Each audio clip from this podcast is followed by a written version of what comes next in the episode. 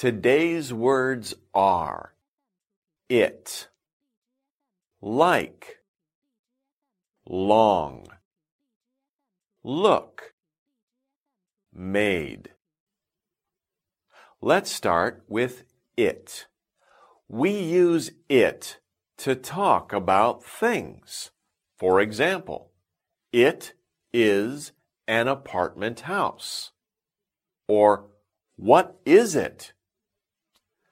We use like to talk about things we want or think are good.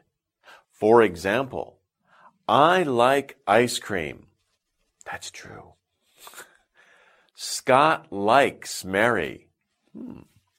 Next, we use long to talk about the size of things. For example, she has long hair. Hmm.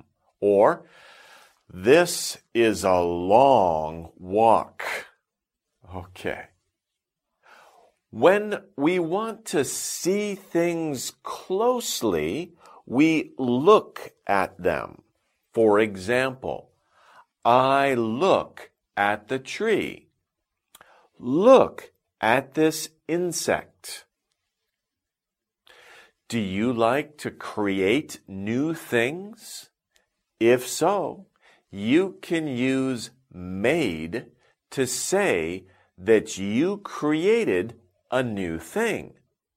For example, I made a snowman. Or, Mom made apple pie. Great. Okay. Those are our words. We'll see you next time. Bye bye.